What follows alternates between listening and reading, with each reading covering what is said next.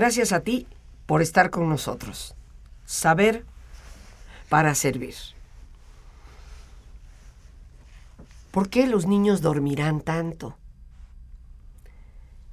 Nos sorprende ver la facilidad con la que se quedan dormidos.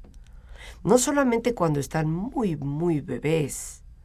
Un niño de dos, tres, cuatro añitos que se durmió en el asiento de atrás del coche y bueno, nosotros lo cargamos, parece costalito, lo echamos de un lado, del otro, se lo pasamos a una tercera persona y no se despierta. Llega hasta su cama y sigue profundamente dormido.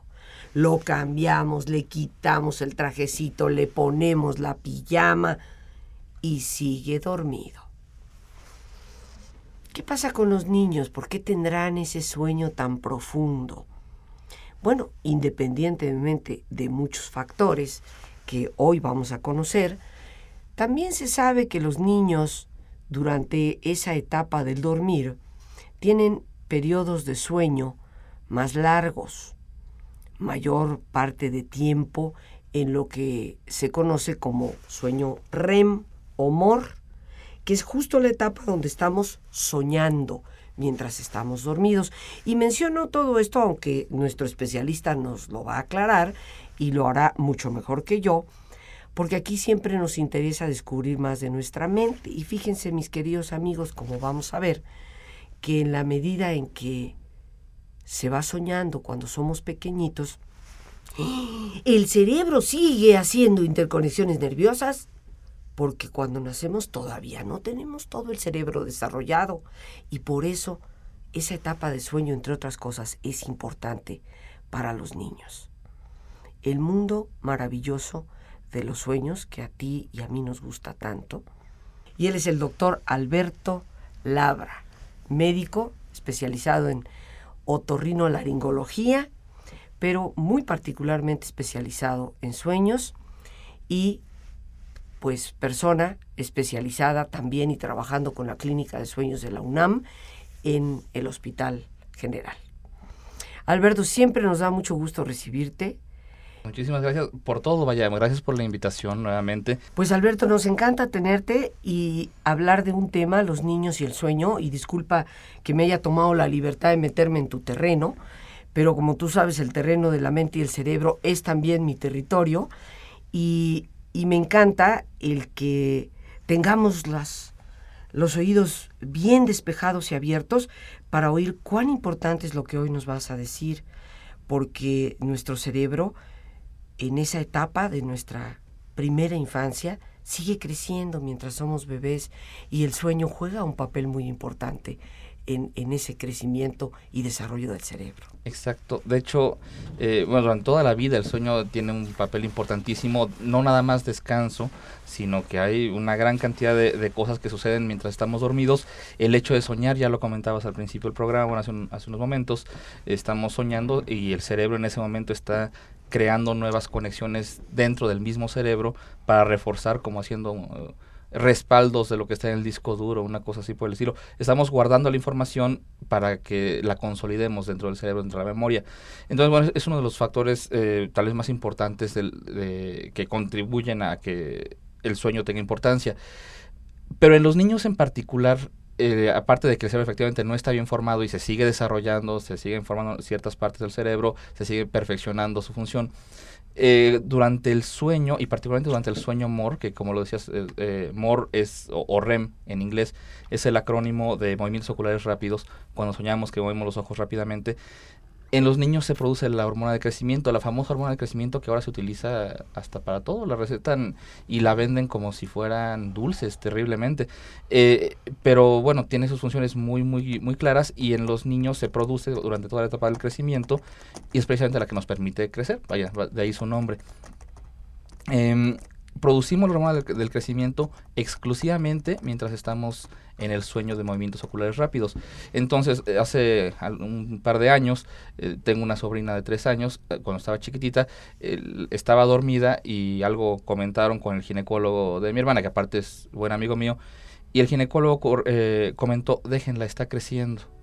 La iban a despertar y, comentó, déjenla, está creciendo. Y sí, efectivamente, me, dio risa en el momento, pero después pensándolo bien, no, vaya, no está tan alejado de la realidad. Cuando estaba dormida es cuando está creciendo, porque es cuando estaba produciendo la hormona del crecimiento. Entonces, en los niños es particularmente importante y por eso es que duermen tanto. De hecho, el sueño que tiene su función de descanso, eh, tiene su función de trabajo también. Los niños, un niño pequeñito, un niño de, recién nacido, hasta un, por ahí de un par de meses, puede dormir perfectamente 18 horas en un día, despertarse, comer y volver a dormirse. Y es completamente normal. Eh, todo, probablemente todo nos ha pasado, el, sobre todo cuando es primer niño de la familia, el esperar cuando está recién nacido, ver su sonrisa y ver los ojitos y todo, y el niño se la pasa dormido todo el tiempo, y es completamente normal, y conforme vamos creciendo, y eso pasa el resto de la vida, cada vez requerimos menos horas de, de sueño, cada vez requerimos menos tiempo, menos tiempo, menos tiempo, pero sí, durante las primeras, mis primeros meses de vida, 18, 20 horas, perfectamente normales. Yo creo que esto es algo que nosotros debemos de conocer, eh, pues cada vez mejor para comprender qué que, está pasando, ¿no? Con los niños, hay muchas preguntas que nos brincan de inmediato. Podríamos decir entonces, antes de irnos a mensajes, que la razón por la cual los niños pasan tanto tiempo dormidos, en este caso hablamos de los bebés, ciertamente el cerebro todavía sigue su proceso de formación, de interconexión de redes y el dormir, y muy particularmente el dormir soñando, Exacto. Eh, es lo que provee precisamente gran parte de esa posibilidad de seguir evolucionando y creciendo. ¿Qué pasa conforme la edad avanza? Y una pregunta que yo creo que a todos nos va a interesar, ¿por qué a un niño todavía hasta los 5 o 6 años se le puede literalmente cargar fuera de un coche, trastear en el sentido de agárralo, deténmelo, y llega a su cama todavía dormido y se le cambia y sigue dormido. ¿Qué pasa y qué importante es para los niños dormir? Y para que nos quede bien claro y no haya confusiones, recordemos que cuando tú y yo, a cualquier edad, cerramos los ojos y nos dormimos, hay un periodo al que propiamente se le llama dormir y otro dentro de ese estar dormidos al que se le llama soñar o periodo MOR de movimientos oculares rápidos de los cuales nosotros no estamos conscientes, no es que nos demos cuenta de. Esto es importante porque sabemos que ese mundo de los sueños juega un papel extraordinario. Nos decías ya, Alberto, que en los niños es ahí cuando se sigue produciendo la hormona del crecimiento. Exacto. Es ahí donde eh, vamos como resguardando toda la información también para consolidarla en la memoria.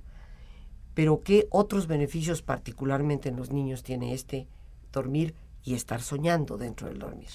los sueños, aparte, bueno, están creándose, insisto, reforzando todo lo que aprendimos durante la mañana, durante la vigilia previa, no tanto la mañana. Durante el tiempo que estuvimos despiertos anteriormente, aprendimos cosas, eso ocurre también toda la vida. Aprendemos nuevas cosas y eso se, consolida. En los niños en particular, mucho de, las funciones eh, cognitivas, de la cuestión de, aprender, caray, hablar, de aprender eh, ya un poquito más grandes a leer, escribir, cualquier cosa eh, que requiera la atención del niño se va a reforzar cuando estamos dormidos. En, en los niños, adolescentes, muchos tienen la, la costumbre de que si tienen un examen se levantan más temprano eh, para ponerse a estudiar la estudiada previa. Y dicen, prefiero dormirme un poquito más temprano, pero levantarme igual temprano a las 5 de la mañana, estudiar de 5 a 7 y ya irme a la escuela para que me vaya mejor en el examen. Paradójicamente sería mejor al revés.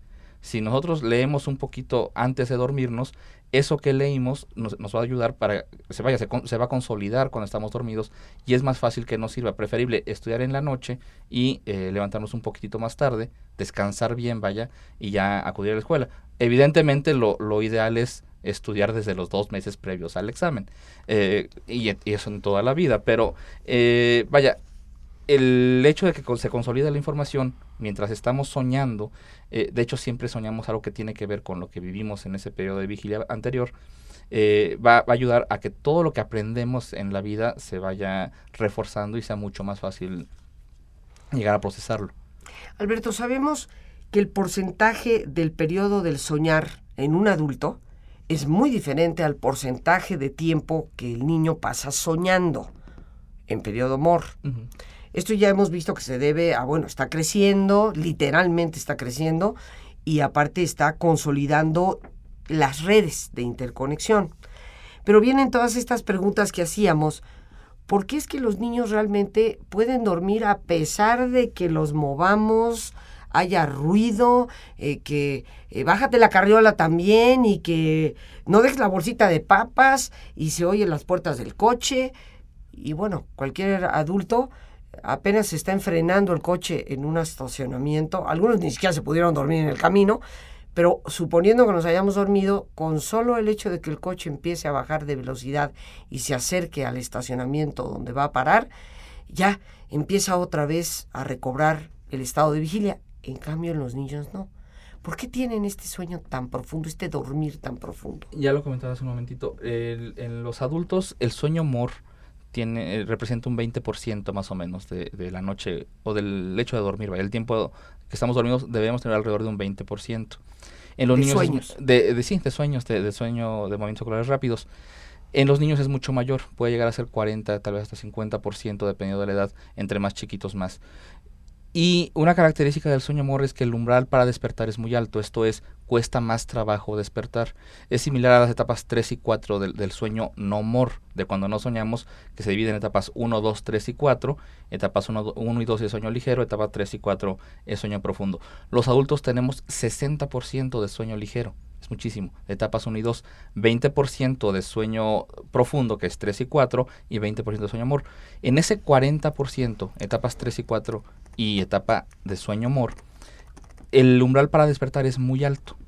Cuesta mucho más trabajo despertarnos eh, cuando estamos en sueño profundo o cuando estamos soñando que cuando estamos en sueño ligero. Por eso es que un adulto es más fácil que se despierte con estímulos eh, que parecen ser insignificantes. Vaya, eh, muchas veces en casa escuchamos que se cae una pluma o cosas así que, que uno diría, caray, pues una llave, una moneda que en condiciones normales, digamos, estoy dormido, no lo hubiera escuchado por mucho silencio que haya.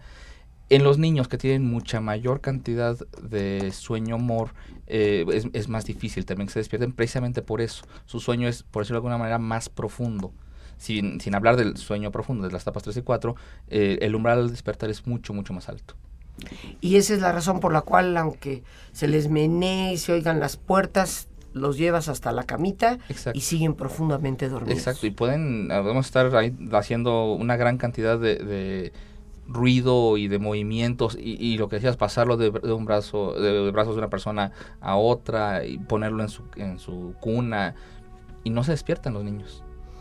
¿Hasta qué edad, eh, Alberto, es que se ve esta diferencia en donde se tiene una mayor cantidad de sueño mor, que es la etapa del dormir cuando estamos soñando, y hasta qué edad se sigue teniendo una mayor cantidad también de ese sueño profundo de las etapas 3 y 4? Van disminuyendo gradualmente, es muy poco a poco. Eh, probablemente así un cambio muy muy drástico se pueda ver por ahí de los cuatro años. Eh, cuatro o cinco años ya los niños empiezan a parecer más a los adultos.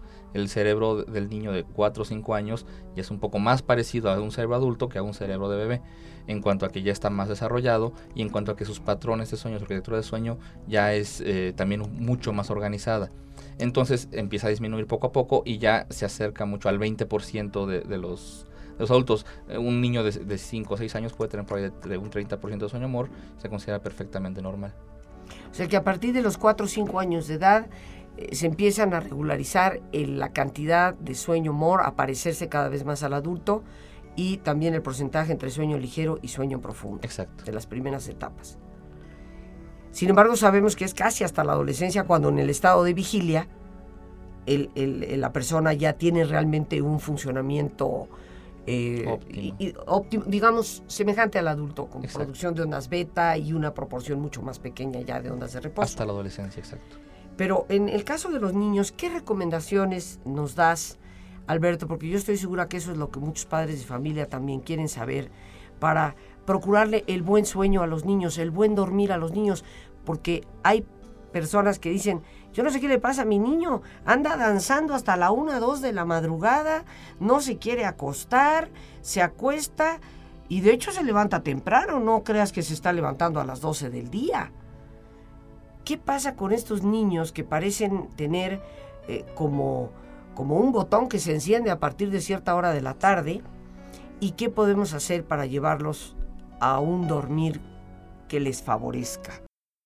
Aquí estamos, queridos amigos, en este momento que siempre nos hace retomar el pensamiento de lo importante, el mirar hacia adentro y revalorar tantas cosas que vale la pena revalorar en la vida. Una vez más, nos damos el alto en el camino. Una vez más, cumplimos con esa cita. Una vez más, yo te pido, no lo dejes pasar. Así que en una posición cómoda, cierra tus ojos y respira profundamente varias veces. Siente el entrar y el salir del aire en tu cuerpo. E imagina cómo al inhalar te llenas del oxígeno que nutre, de la serenidad que te ayuda a estar en paz contigo mismo. Y cómo al exhalar, tu cuerpo se libera de toxinas y de toda preocupación. Respira profundamente.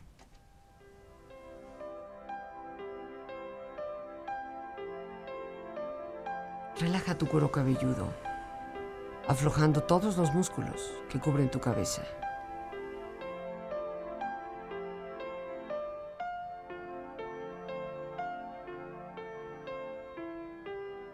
Relaja tu frente, tus párpados y los tejidos que rodean tus ojos.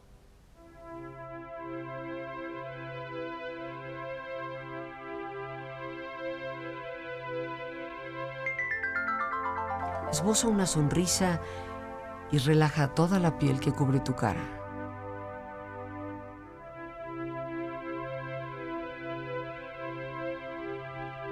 Relaja tu cuello y tu garganta. Siente su flexibilidad, equilibrio y balance.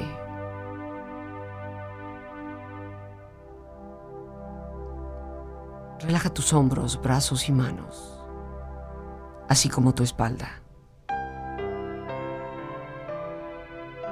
Siente la ropa en contacto con estas partes del cuerpo y siente aflojar todos los músculos, relajándote más profundamente.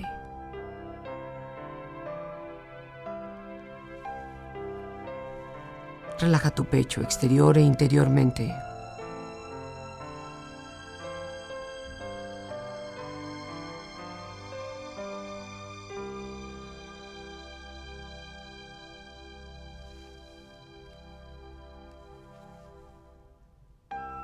Tu abdomen, exterior e interiormente.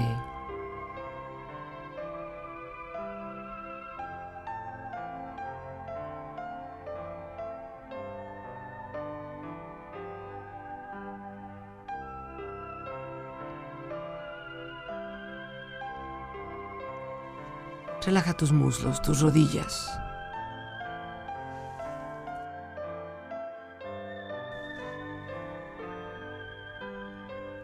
Relaja tus pantorrillas y tus pies.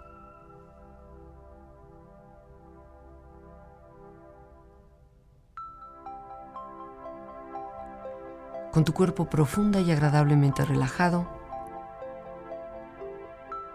proyecta en tu mente la imagen de un lugar ideal para descansar.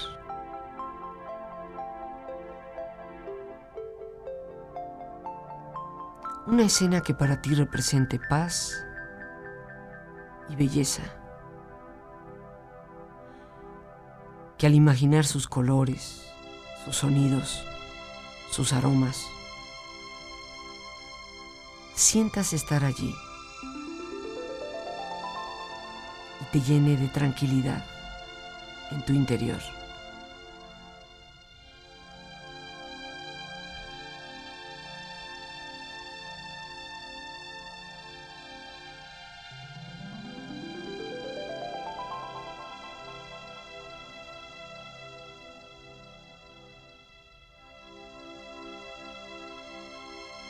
Con tu cuerpo relajado, tu mente serena.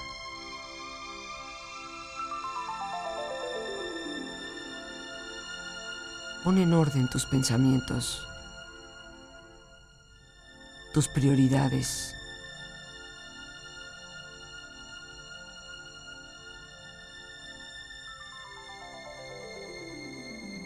Piensa en aquellas cosas que representan para ti los valores importantes.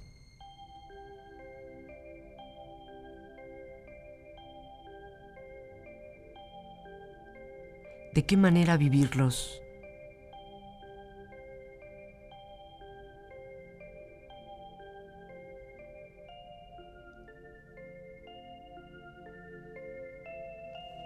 En el hogar, en el trabajo, con los amigos.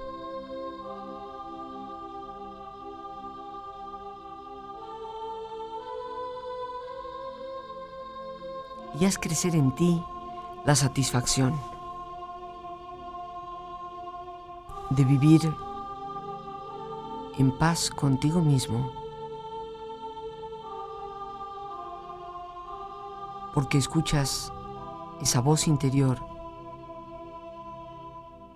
y las prioridades verdaderas para ti.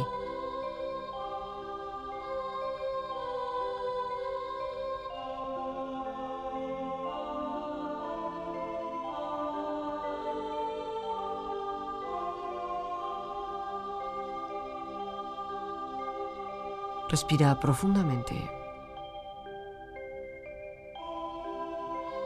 Relájate bien.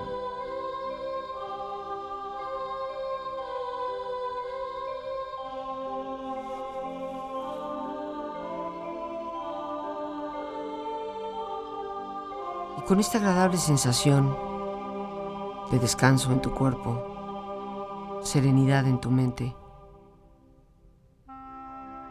paz en tu interior. Empieza lentamente a estirarte.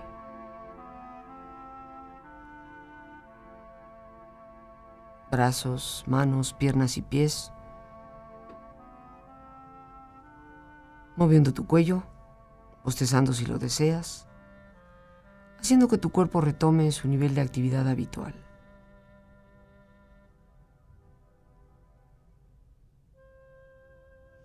Y si has tenido tus ojos cerrados, es el momento de abrirlos.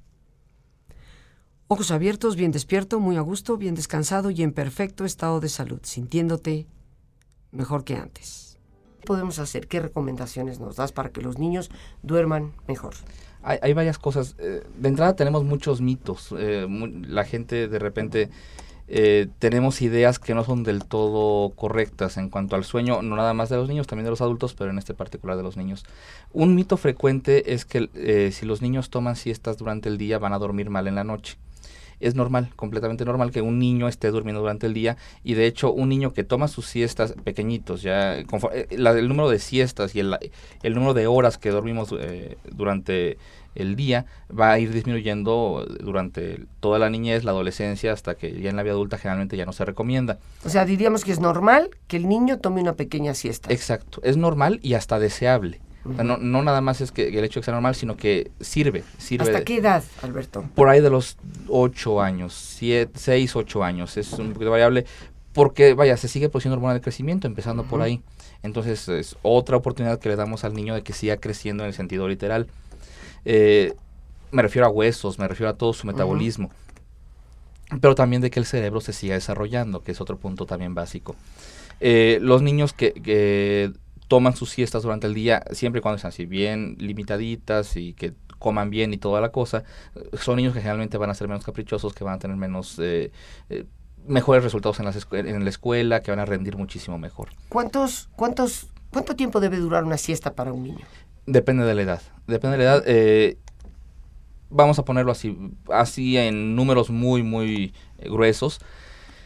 Eh, por ahí de los 5 años debe estar durmiendo alrededor de una hora, hora y media máximo en el transcurso del día. Por ahí de los 8 años, unos 40 minutos y de ahí para abajo, vaya, cada vez menos, menos, menos.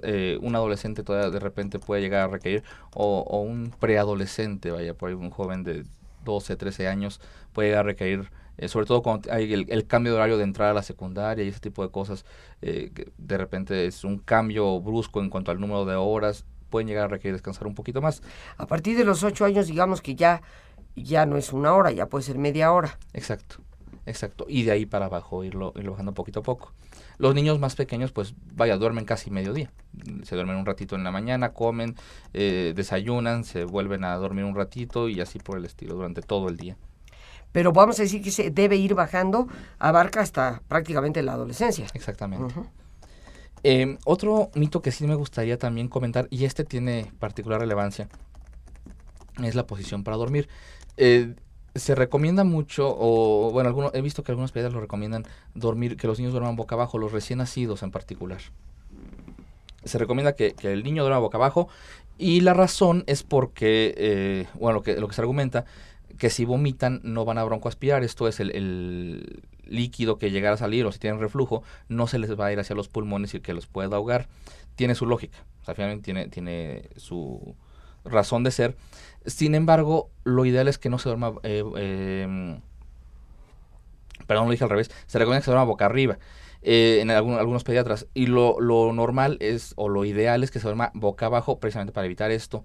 Y para evitar que el niño se vaya a ahogar con alguna otra cosa, vaya con juguetes o cosas que estén ahí en su cuna. Entonces, lo recomendable es que duerma boca, abajo. Sí, lo dije al revés al principio, perdón. Eh, sí, lo ideal es que se duerma boca abajo, o sea, que el niño esté eh, boca abajo precisamente para evitar que se, que se broncoaspire y para disminuir el riesgo de ahogarnos con cosas que estén alrededor. Vaya, es frecuente que el niño en su cuna tenga eh, juguetes de peluches y cosas así por el estilo. Aunque lo ideal sería sacarlos, ¿no?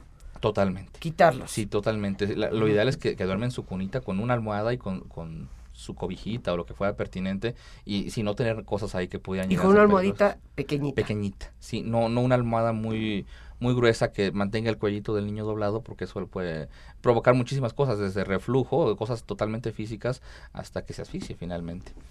Entonces la posición para dormir recomendada es boca abajo y preferentemente su colchita encima su sabanita cobijita y por supuesto una pequeña almohadita nada más.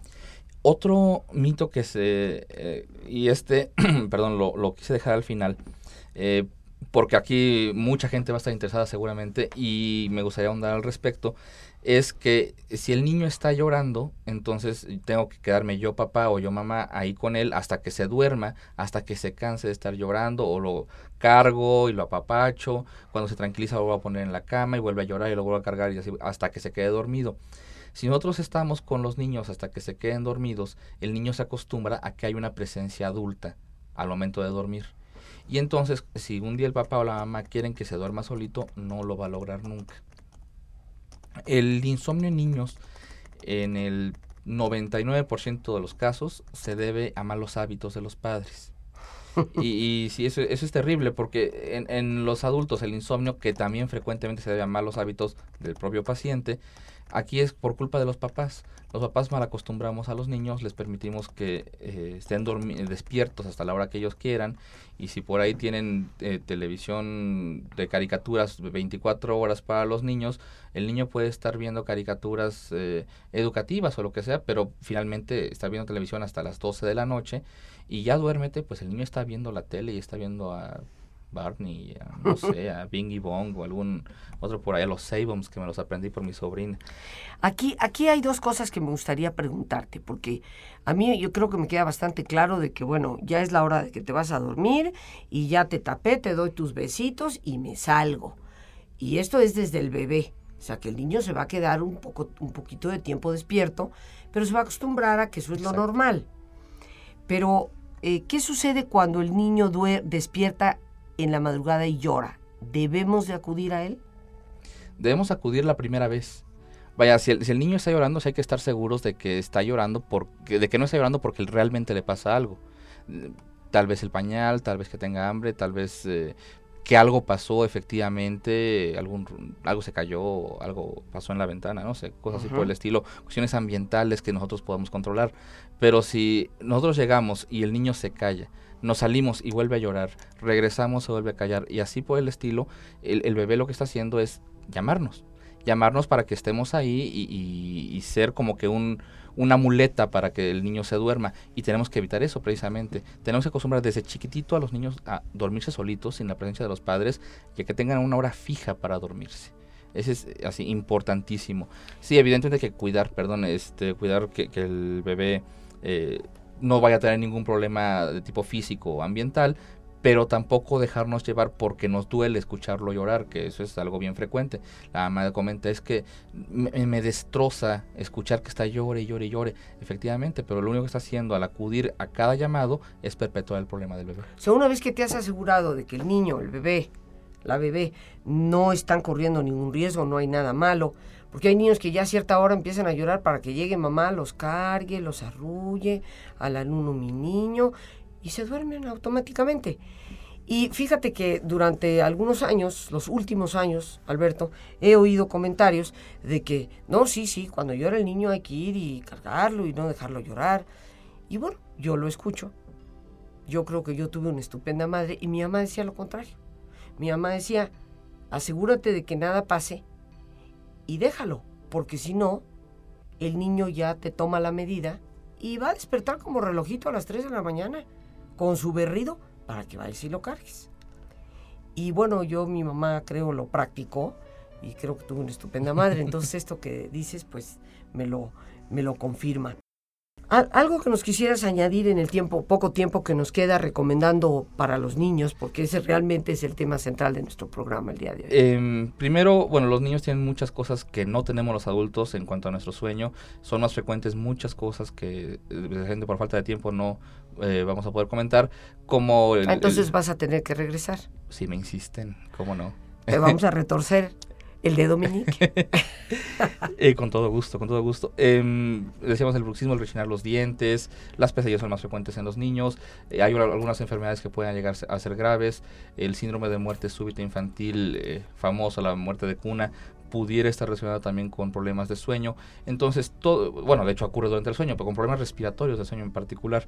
Eh, los niños tienen muchos problemitas que no presentamos los adultos, entonces hay que estar pendientes eh, cómo están durmiendo, porque eso puede repercutir finalmente en su desempeño académico, en su desempeño en su vida diaria. Pues no, ya, ya es un hecho que tienes que revisar, porque has tocado ahí puntos que seguramente para muchos que nos escuchan serán prioritarios, sobre todo ante los riesgos que hay decías hasta de muerte, pero riesgos que hay en un deterioro de la salud porque un niño no esté durmiendo adecuadamente. Las gracias a Dios por este espacio que nos ha permitido compartir, las gracias a nuestro invitado, a ti el más importante de todos, gracias por tu paciencia al escucharme y por ayudarme siempre a crecer contigo. Que Dios te bendiga.